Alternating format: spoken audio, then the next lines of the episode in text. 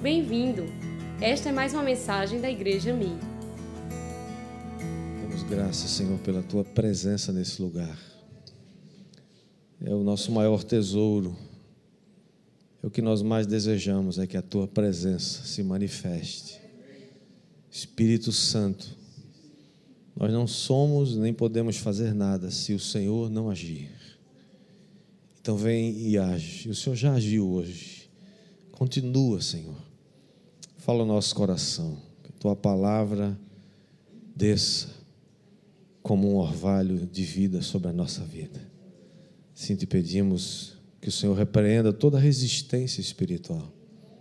Que haja corações livres, quebrantados, para receber Jesus, o Rei dos Reis, o Senhor dos Senhores. Pedimos assim no nome de Jesus. Amém. O tema da nossa mensagem hoje é Tome cuidado com o presépio. Diga comigo, tome cuidado com o presépio. O que, que tem a ver presépio, né? Com alguns pensam em presépio, você pensa logo em presepada, né? Já viu falar em presepada? Aquelas confusão, né? Que a gente às vezes você já talvez tenha feito alguma presepada alguma vez na vida. Mas essa é a época de Natal. Nós celebramos o Natal todo final de ano. Aliás, em todo o mundo né, ocidental, celebramos o Natal. Alguns estão celebrando o Natal como uma festa, sem nem saber o que significa Natal. Nós, entretanto, sabemos o significado do Natal. Você sabe o significado do Natal? Diga amém. São um tempo especial de músicas diferentes, de luzes, de ornamentação especial nas ruas, nas praças, nas casas, né? botamos é, luzes, colocamos árvores, tempo de trocar presentes, há uma efervescência nas cidades, o trânsito fica mais agitado, comércio também se beneficia desse tempo, né, da troca de presentes. Mas o que é o Natal para nós? Estamos nos preparando para celebrar a festa do Natal, mas é importante que a gente saiba, perceba o que é o Natal. Para alguns é só fim de ano, é férias escolares. Para alguns, Natal é só o presente, né? Que vai receber. Para alguns é, é, significa familiares que estão longe e eles voltam para se encontrar, para passar as férias ou as festas juntos. A verdade é que no, no Natal nós estamos celebrando o nascimento de Jesus. E para celebrar essa data, em muitos lugares também se usa colocar ou fazer um presépio. E ele, o presépio é baseado na história de José e Maria, que eram os pais de Jesus, os pais naturais. E eles moravam em, em Nazaré, mas tiveram que ir até Belém, da Judéia, por causa de uma convocação para fazer um recenseamento. E como eles eram da tribo de Judá, eles tiveram que ir até Belém fazer esse recenseamento. Estando eles ali, estando grávida Maria, completaram-se os dias que ela viria de dar à luz, e ali então ela tem o bebê, e como não havia lugar na hospedaria, diz a Bíblia que eles colocaram o menino numa manjedoura, num lugar onde se coloca animais. Interessante que o que, que tem num presépio? Presépio tem, normalmente tem lá a figura né, do José e da Maria, o bebê numa manjedoura, presépio tem alguns animais, tem um burrinho lá, tem as ovelhas, né? tem o que mais? O jumentinho, né? os boizinhos lá, dando a entender a simplicidade do local e também a precariedade do local onde Jesus nasceu. Ali também muitas vezes é representado os anjos que anunciaram a vinda de Jesus.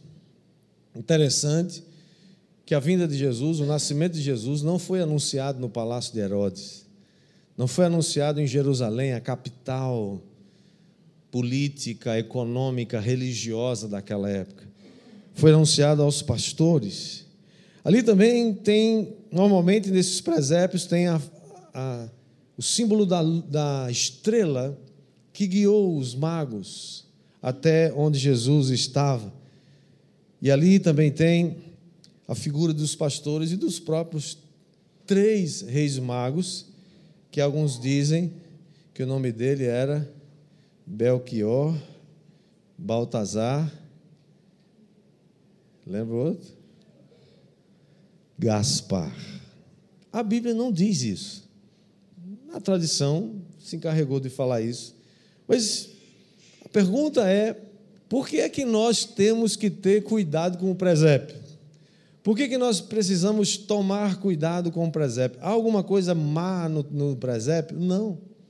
É pecado fazer um presépio? Não. Mas o que, que o presépio pode nos pode, pode ajudar ou pode nos levar para longe do verdadeiro significado do Natal? Primeiro, porque o nascimento de Jesus foi apenas o início da obra que Jesus veio fazer aqui na terra. Ele foi só o começo, é, um, é, um, é, um, é uma foto inicial da vida de Jesus. O presépio também mostra um bebê, um menininho recém-nascido, e como todo recém-nascido, ele é indefeso, impotente, completamente necessitado, incapacitado de tomar conta de si mesmo, precisando dos cuidados dos seus pais. E assim também o presépio pode nos distrair. Enquanto olhamos para essa incapacidade natural de um menino, deixamos de olhar e de perceber o poder e a unção com que esse menino foi enviado. O Natal precisa anunciar não apenas o nascimento de Jesus, o Natal precisa anunciar quem ele é. O Natal precisa dizer qual a obra que ele veio fazer aqui na terra. Jesus é mais do que o aniversariante no Natal. Jesus é o cumprimento daquilo que os profetas disseram em todo o Antigo Testamento. Em Lucas 24, quando você vê aquele, aquele episódio dos discípulos de Emaús que estavam indo de Jerusalém para essa aldeia chamada Emaús, um domingo pela manhã, logo cedo, Jesus se aproxima, já ressuscitado, desses dois discípulos que vão conversando acaloradamente, mas também Jesus percebe a frustração deles. E Jesus começa a caminhar com eles e pergunta por que eles estão falando tudo isso. Eles ficam surpresos porque diz: Como é que você, sendo. Será que você é o único forasteiro em Jerusalém que não sabe os últimos, os últimos acontecimentos? Que Jesus, e daí começa a falar de Jesus, que ele era profeta e a gente esperava que ele restaurasse o reino a Israel. E Jesus fala: Oh, queridos, que como vocês são retardados. Não, Jesus não falou isso, não. Jesus falou assim. É, Jesus foi mais elegante. Jesus disse: Ô oh, tardios. Não foi retardado. Tardios. Vocês, têm, vocês são lentos para perceber. E diz o texto, você lê o texto, a gente não vai ler por causa do tempo, mas Jesus começa desde Moisés, discorrendo sobre ou a respeito dele em todos os profetas e todas as escrituras que falavam a respeito de Jesus. E Jesus deve ter citado para eles muitos textos, eu escolhi apenas alguns aqui, para você perceber que Jesus não apareceu de repente, que Jesus não pode ser uma coisa que aconteceu, Jesus não é algo que surgiu de repente é, é, é fruto, é subproduto da, da natureza. Não, Jesus foi prometido. Jesus foi anunciado. Jesus foi prometido desde muitos anos e séculos atrás. Como ele disse, começando por Moisés, Deus falando com Moisés em Deuteronômio, capítulo 18, versículo 15. O Senhor diz assim: O Senhor, seu Deus, fará com que do meio de vocês, isso aqui é Moisés falando, do meio de vocês e do meio dos seus irmãos, se levante um profeta semelhante a mim, e a eles, ou a ele vocês devem ouvir. Moisés estava dizendo: Olha, vai, vai aparecer alguém, um profeta semelhante a mim, vocês devem ouvi-lo. Ele estava falando de Jesus. Isso 1500 anos antes de Jesus nascer, aproximadamente. Eu creio que dentro dos textos que Jesus mostrou para aqueles dois discípulos, ele deve ter falado Salmo 22, versículo 1, que fala, o próprio Jesus falou essas palavras na cruz: Deus meu, Deus meu, por que me desamparaste? Jesus estava lá sofrendo, Jesus fala essas palavras. Talvez ele tenha mencionado o texto de Miqueias, capítulo 5, versículo 2, que fala de Belém, o lugar onde Jesus haveria de nascer, que diz: E tu, Belém, é frata, pequena demais para figurar como grupo de milhares de Judá. De ti me sairá o que há de reinar em Israel, e cujas origens são desde os tempos antigos, desde os dias da eternidade quando os magos chegam em Jerusalém à procura do rei dos judeus que havia nascido, vai lá em Herodes. Herodes não sabe nada. Ninguém contou nada para Herodes, ele não sabe coisa nenhuma. E eles e Herodes fica perplexo a respeito de como um rei nasceu e eu não sei. Pois é, ele manda chamar os entendidos das escrituras e eles citam esse texto para Herodes dizendo: "Olha, a Bíblia diz que o, o rei dos judeus, o Messias prometido, nasceria em Belém de Judá. Então eles falam para os magos: olha, vão lá. E Herodes fala: descubram onde está o menino, depois vocês voltam para me dizer que eu quero ir lá adorá-lo também. Claro que ele queria matar o menino, e Deus já tinha providenciado que os magos foram para outro lugar.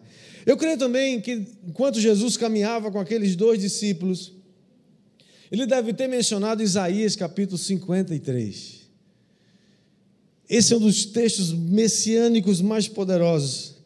Capítulo 53, versículo 3, diz que ele era desprezado e era o mais rejeitado entre os homens, homem de dores, que sabe o que é padecer, e como um de quem os homens escondem o rosto, ele era desprezado, e dele não fizemos caso.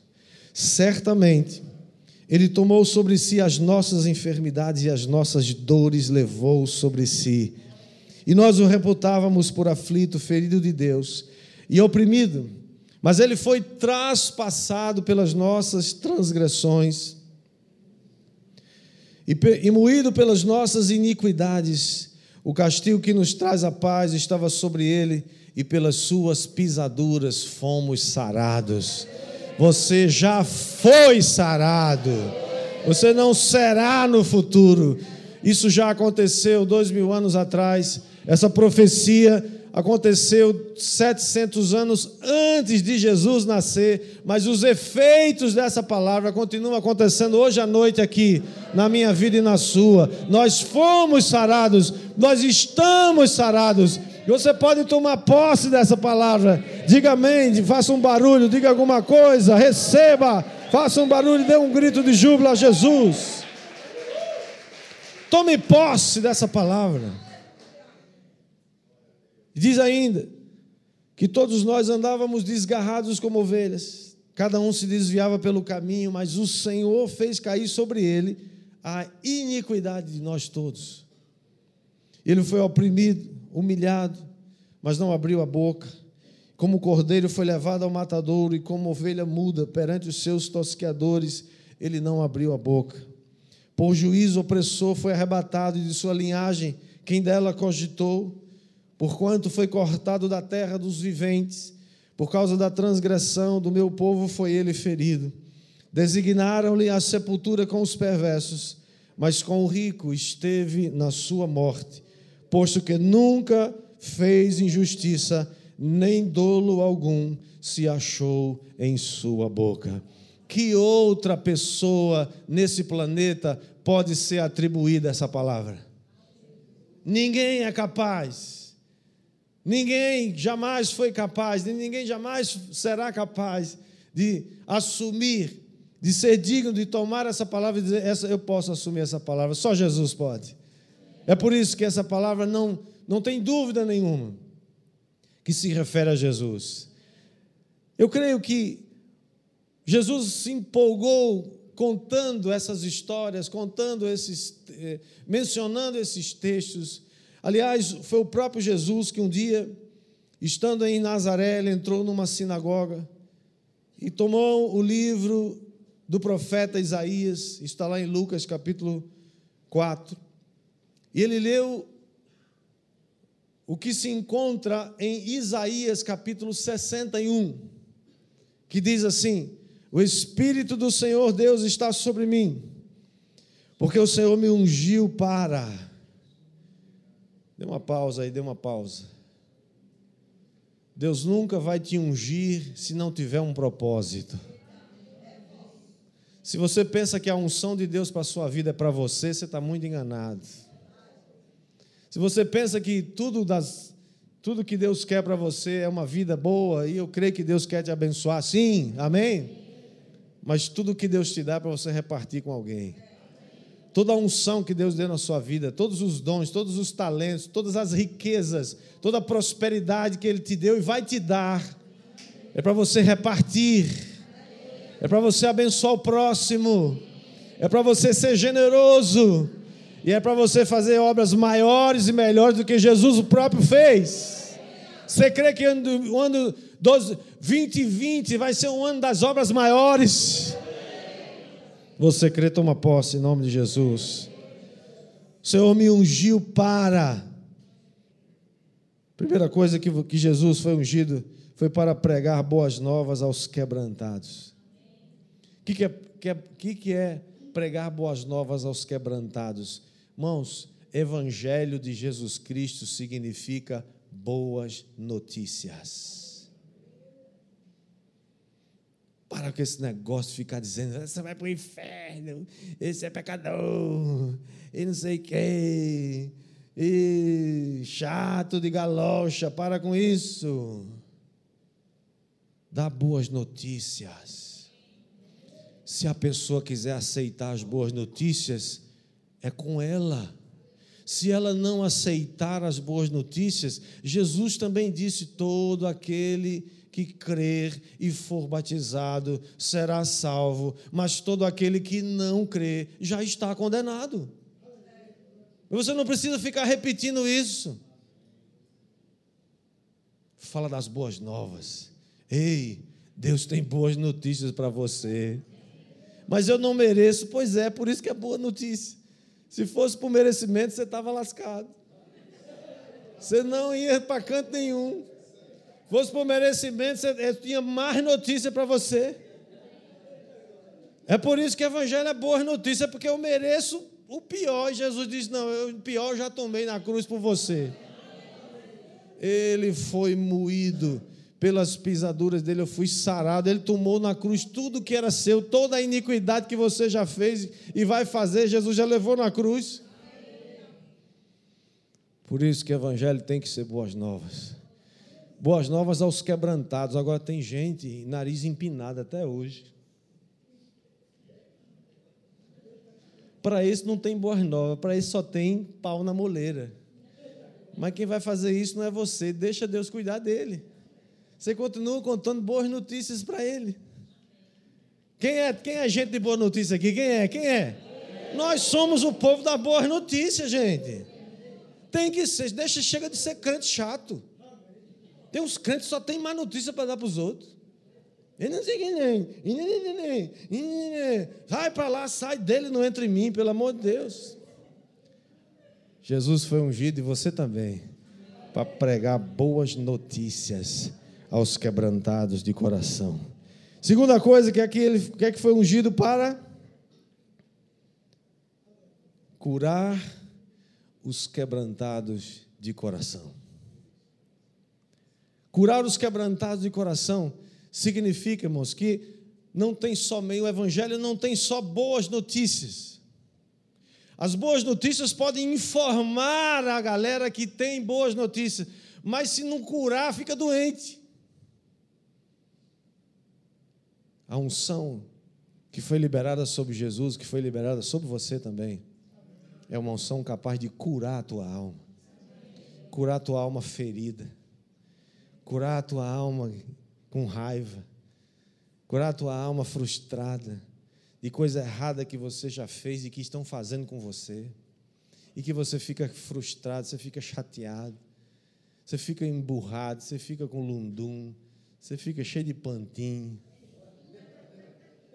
Deus é capaz de curar essa alma aprisionada, levar saúde para quem está doente.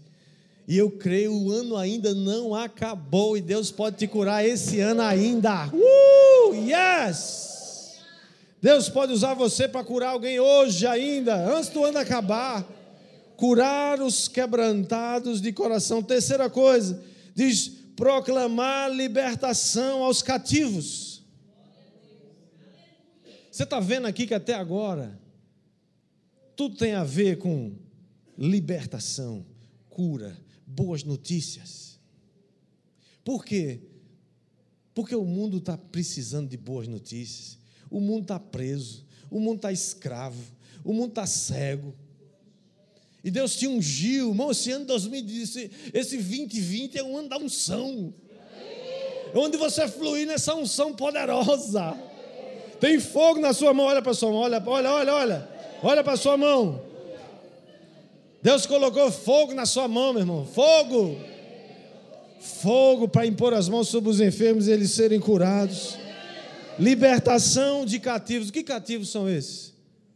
Não necessariamente cativos que estão presos aí, pode ser também, mas isso aqui é muito mais do que preso em segunda instância, terceira instância, sei lá das quantas.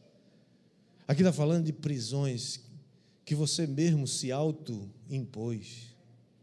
Pessoas que estão presas ao passado. Pessoas que não conseguem se perdoar. Sabem que fizeram tanta besteira ou simplesmente não consegue lidar com um passado que persegue, como um zumbi que anda atrás, uma sombra horrorosa. Prisões que ficaram no passado. E você não consegue ver o futuro, você se auto-boicota. Deus está dizendo, filho, chega, eu já resolvi o passado. Agora, se você quer continuar repetindo o passado, é uma escolha sua. Mas Jesus disse para muitas pessoas que chegaram junto dele, quebrantadas, Jesus olhou para elas e disse: Tua fé te salvou, vai e não peques mais. Vai e abandone sua vida de pecado, porque essa sua vida de pecado pode te matar. Mas Jesus nunca disse isso. Jesus disse: Tua fé te salvou. Tua fé te salvou, tua fé te libertou. E ele ainda acha pouco aqui o texto, olha só: curar quebrantado de coração, proclamar libertação aos cativos e pôr em liberdade os algemados.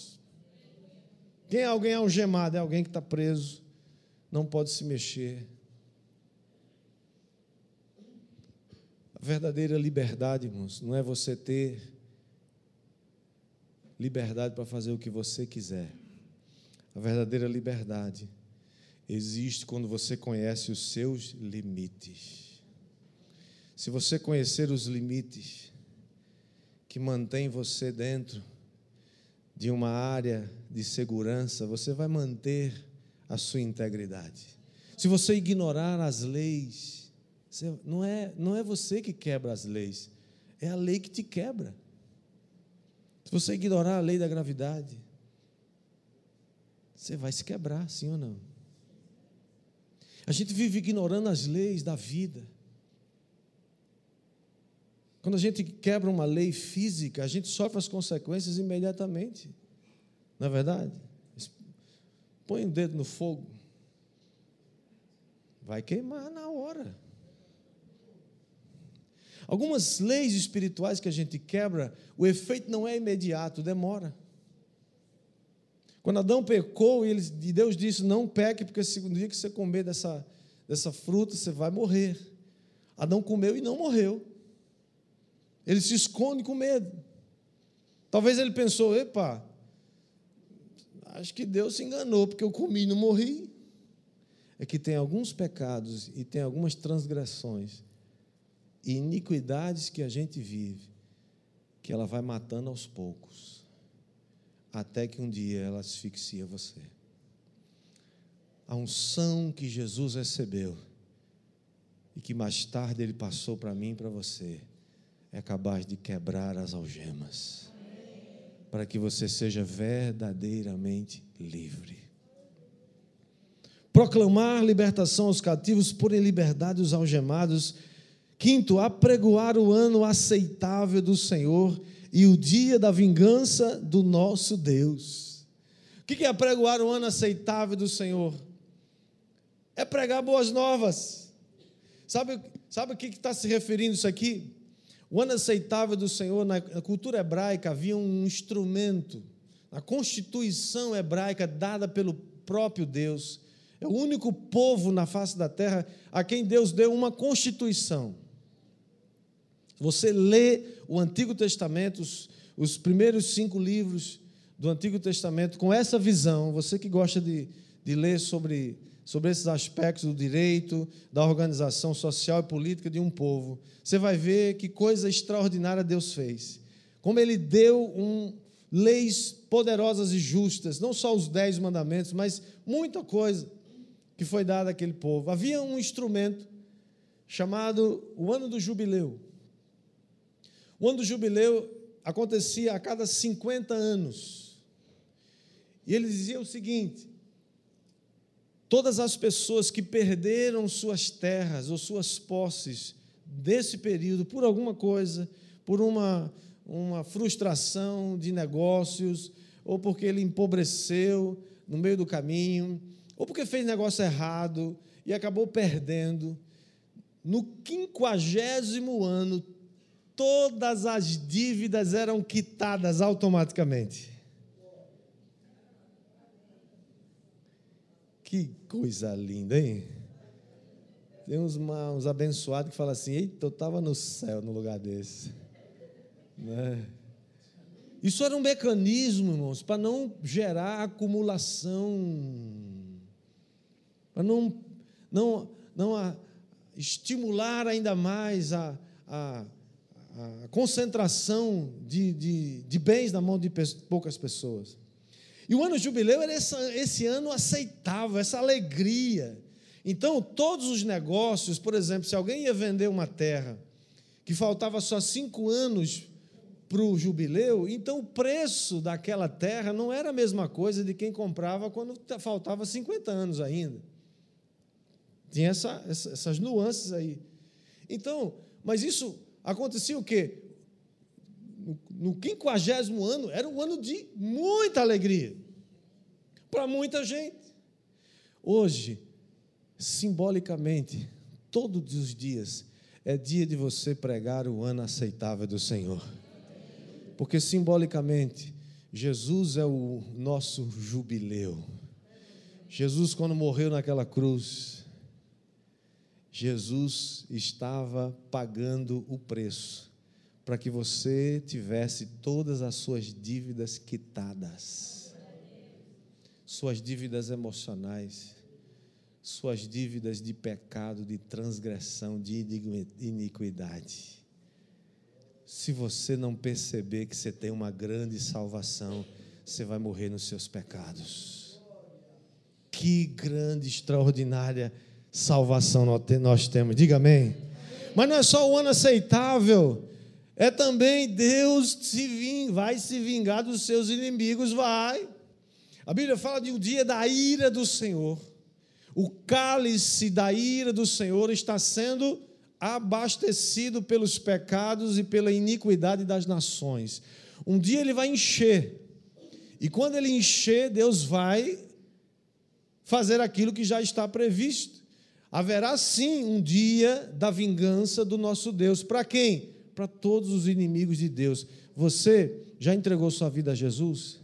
Você já pediu perdão a Deus pelos seus pecados? Já se conectou com Jesus, se você já tomou sua cruz e está seguindo Jesus, você não passa mais por condenação e nem vai sofrer dia da vingança do nosso Deus. Isso é para aqueles que nunca quiseram, deram as costas para Deus. Mas se você já está com Jesus, saiba que você já está fora desse negócio. Por isso que para você é, é, é, é boas novas duas vezes. Porque Jesus já fez e que você não vai passar por esse dia da vingança. Diga amém. Mas ele continua, irmãos, a unção continua. E ela diz: é para consolar todos os que choram. Choramos com os que choram, mas também somos consoladores daqueles que choram. Vocês percebem que aqui está sempre falando de sofrimento? Sabe por quê, irmãos? Porque essa vida é um vale de lágrimas. A caminhada nessa vida é uma caminhada no mundo que a Bíblia diz que jaz no maligno. Esse mundo repousa sobre o maligno. Você vê, você não, você não fica perplexo com a capacidade dos homens serem maus, se reinventarem na maldade, sim ou não? Fica ou não fica, gente? Você não fica, então você deve ser um deles.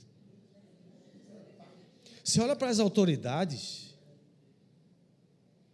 você fala: não, não, não, não, pera, pera, pera, pera, para o mundo que eu quero descer. Você não acredita que juízes, desembargadores, ministros de tribunais superiores sejam capazes de fazer as pilantragens que eles fazem. Homens que receberam mandatos eletivos, Congresso Nacional, Câmara de Vereadores, assembleias, governadores e tantas pessoas aí.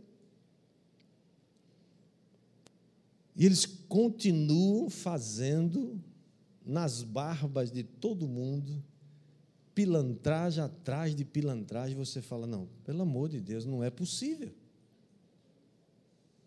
Mas não somente eles, não.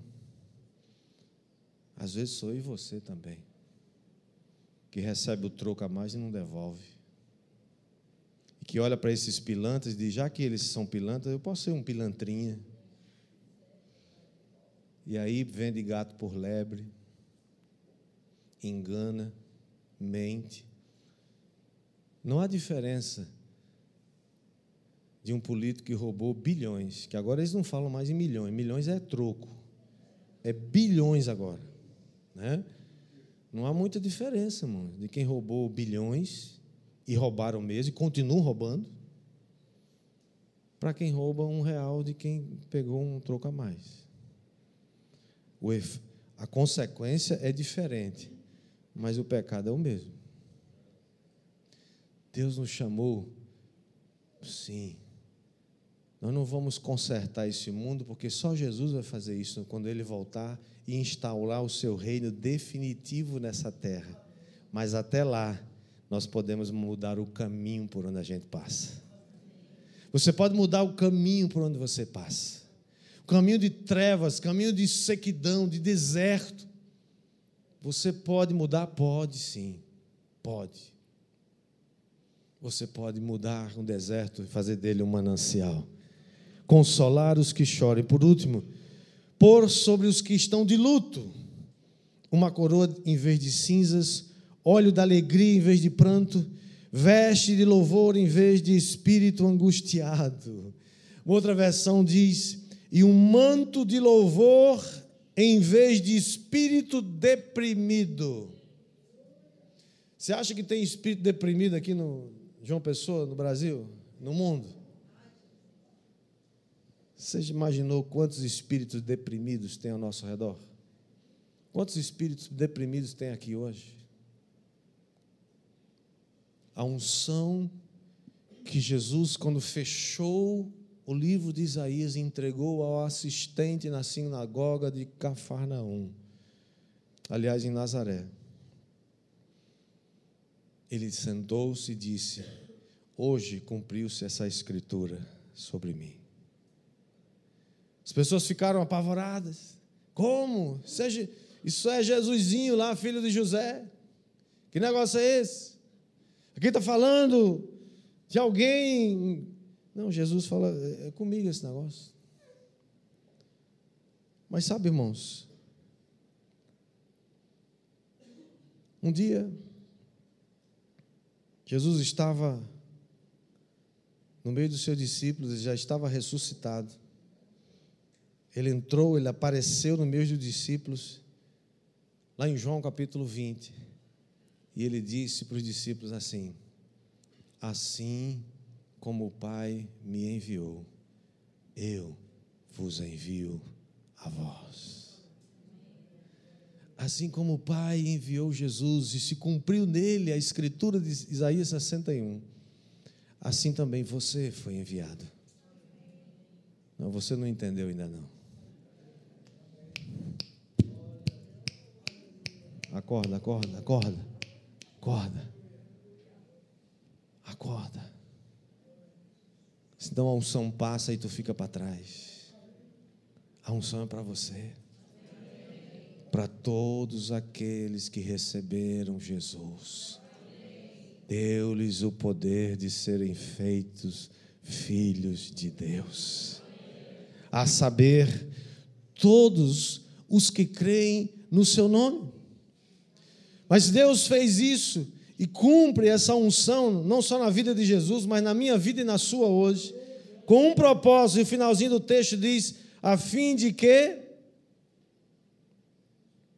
se tornem carvalhos de justiça, plantados pelo Senhor e para a sua glória.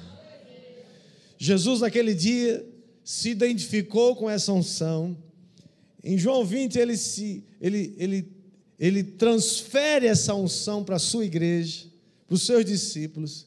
E agora, você precisa saber quem é Jesus. Quem é Jesus hoje? Ele está aqui hoje, eu sei que ele está, você sabe que ele está. Mas o que a Bíblia diz sobre Jesus hoje? Talvez você ainda está pensando no presépio, né?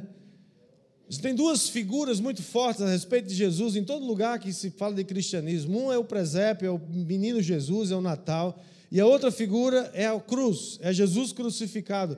Todas duas, ambas são figuras que mostram duas pessoas impotentes. Duas pessoas que não podem influenciar nada, fisicamente, humanamente falando. Um bebê não tem poder para nada e um crucificado, humanamente falando, foi vencido. O problema é que a história de Jesus não fica aí. A história de Jesus continua. E eu queria só ler um texto para você, para você saber quem é Jesus agora. Apocalipse, capítulo 1, versículo 12. O apóstolo João estava na ilha de Pátimos. E o verso 12 diz assim: Voltei-me para ver quem falava comigo. E voltado vi sete candeeiros de ouro. E no meio dos candeeiros um semelhante a filho de homem, com vestes talares e cingido à altura do peito com uma cinta de ouro. A sua cabeça e cabelos eram brancos como a alva lã. Eu estou chegando lá. Já chegando. Como neve, os olhos como chama de fogo os pés semelhante ao bronze polido, como que refinado numa fornalha, a voz como voz de muitas águas. Ele tinha na mão direita sete estrelas, e na boca saía-lhe uma espada afiada de dois gumes. O seu rosto brilhava como o sol na sua força. E quando vi, diz João, caía a seus pés como morto. Porém, ele pôs sobre mim a mão direita, dizendo: Não temas, eu sou o primeiro e o último. E aquele que vive, estive morto, mas eis que eu estou vivo pelos séculos dos séculos e tenho as chaves da morte e do inferno. Esse é Jesus. Esse é Jesus. chamar a banda aqui, por favor. O pessoal da banda, vem aqui para dar a impressão que está terminando. Vem aqui rápido, por favor. Quero terminar lendo o texto ainda de Apocalipse. Continue ainda com a Bíblia aberta, por favor. Apocalipse capítulo 5. Olha agora o complemento desse texto. Tem nada a ver com Jesus numa manjedoura, nem num presépio, nem crucificado. O próprio João, mais uma vez, diz, capítulo 5, versículo 6, diz assim: Então vi, no meio do trono e dos quatro seres viventes entre os anciãos de pé, um cordeiro, como tendo sido morto. Esse cordeiro está com C maiúsculo, significa que ele se refere a Jesus Cristo. Ele tinha sete chifres, bem como sete olhos, que são os sete Espíritos de Deus enviados por toda a terra. Veio, pois, e tomou o livro da mão daquele, da, da mão direita daquele que estava sentado no trono. E quando tomou o livro, os quatro seres viventes e os vinte e quatro anciãos prostraram-se diante do cordeiro, tendo cada um deles uma harpa e taças de ouro cheias de incenso, que são as orações dos santos. Sabia que suas orações estão chegando diante de Deus? Os anjos recolhem cada oração que você faz. Você não vê, mas eles recolhem, levam em taças de ouro e apresentam sua oração diante de Deus. E entoava um novo cântico, dizendo: Digno és de tomar o livro e de abrir-lhe os selos, porque foste morto e com o teu sangue compraste para Deus os que procedem de toda tribo, língua, povo, nação, e para o nosso Deus os constituíste reino e sacerdotes, e reinarão sobre a terra. Vi e ouvi uma voz de muitos anjos ao redor do trono, dos seres viventes e dos anciãos, cujo, nome é, cujo número era de milhões, de milhões e milhares de milhares que celebração poderosa vai ser essa! Proclamando em grande voz: Digno é o Cordeiro que foi morto de receber o poder, a riqueza e sabedoria, e força, e honra, e glória e louvor. Então ouvi que toda criatura que há no céu e sobre a terra, e sobre o mar, e tudo que neles há, estava dizendo: todo mundo estava falando a mesma coisa.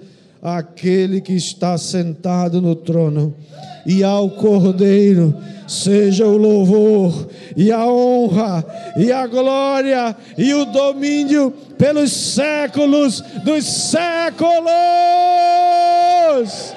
Dê um aplauso a esse que está sentado. Ele está sentado no trono